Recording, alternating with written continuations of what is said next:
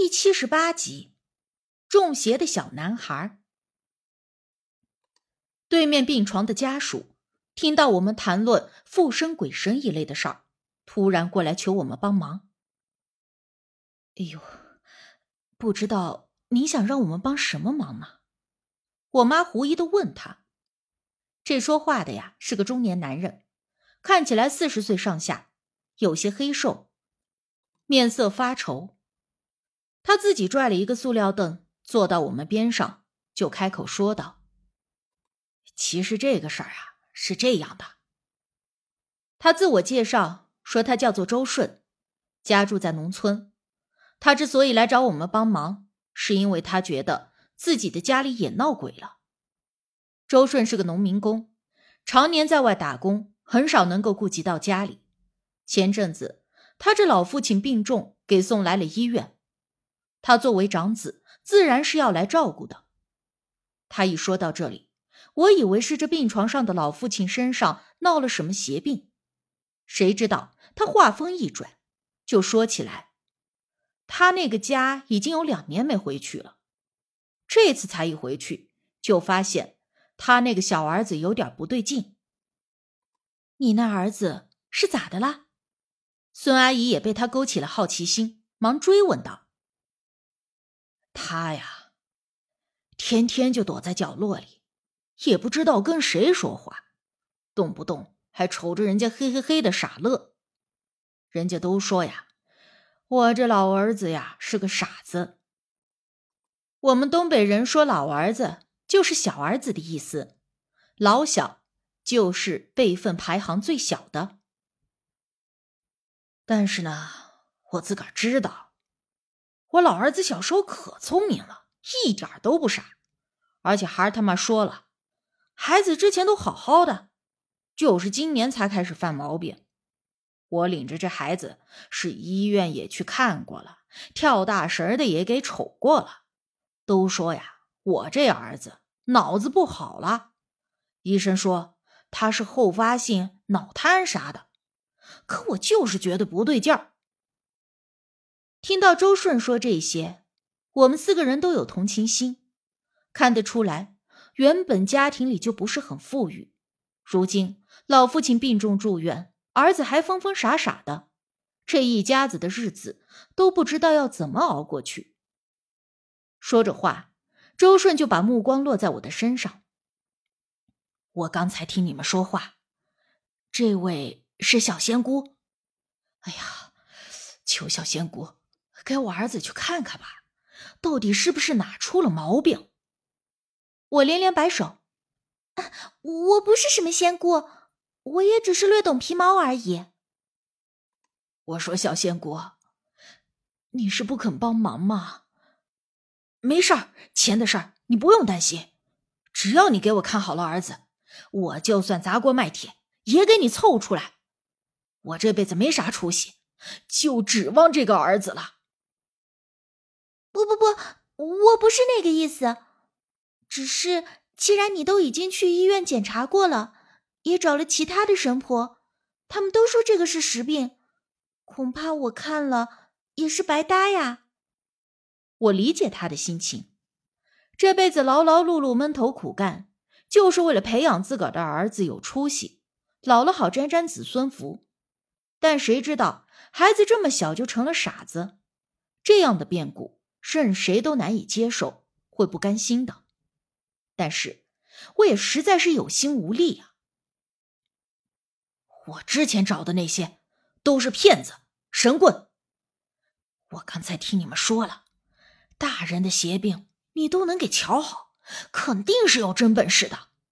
哎呀，我求求你，我求求你，你就帮我给孩子看看啊，看看就行。周顺说着。一把就抓住我的手，紧紧握着，苦苦相求。他手心粗糙的就像细砂纸。青儿呀，要不你就给他看看，你看他也挺可怜的。我妈凑到了我的耳边，低声说道：“刚解决了孙家的事儿，还差点连累到我妈，这会儿我还心有余悸呢。”但是我妈却半点没有后觉后怕的意思。我有点哭笑不得了。虽然不愿意再掺和这些破事儿，可周顺看起来也实在是太可怜了。于是我心一软，便点了头。哎呀，太好了，太好了！谢谢仙姑啊！我我这就让孩他妈把我老儿子给领来，到时候仙姑你就给我好好瞧瞧。周顺说着，就拿出了手机打电话。我那句“我不是仙姑”就这么被噎在了嘴里，说也说不出来。这周顺还真是一点都不含糊，第二天一早就让媳妇儿把孩子给领来了，说是天没亮就出了门。因为医院里阴气过盛，我怕会判断失误，所以便约了他们一家三口在医院附近的一家小餐馆里见面。因为一大早出的门，还没有来得及吃早饭。等他们到的时候，点了一笼包子、一碗米粥吃着。刚吃两口，就看到周顺推门而入，身后跟着一个三十多岁的农村妇女，也是一脸沧桑，面有愁色，手里还牵着个七八岁左右的小男孩。小男孩面色青黄，头发也是稀疏的贴在头皮上。身子骨也很是瘦弱，个子倒是不低，只是看起来就像是个小竹竿，身无几两肉的样子。仙姑，周顺一看到我就招呼着走了过来，他这一嗓子声音不低，引得周围的食客都朝我们这边看了过来。我有点尴尬的对周顺说：“周叔，你们别这么叫我了，就叫我庆生就行。”周顺也察觉到了周围人的目光，憨厚的摸了摸脖子，一点头：“好，好，好，呃，庆生。”我们四个人都落了座。我看那孩子一直盯着我面前的包子，心知估摸着也是个没吃早饭的，立刻又让老板加了五笼包子、三碗米粥。刚好我一个人吃还没滋没味的，咱们一起吃早饭好不好？我说着，便笑问对面坐着的小男孩。那小男孩闻言，把目光从包子上移开，抬头看着对面的我，抿着嘴唇，冷冰冰的，像是很警惕的样子。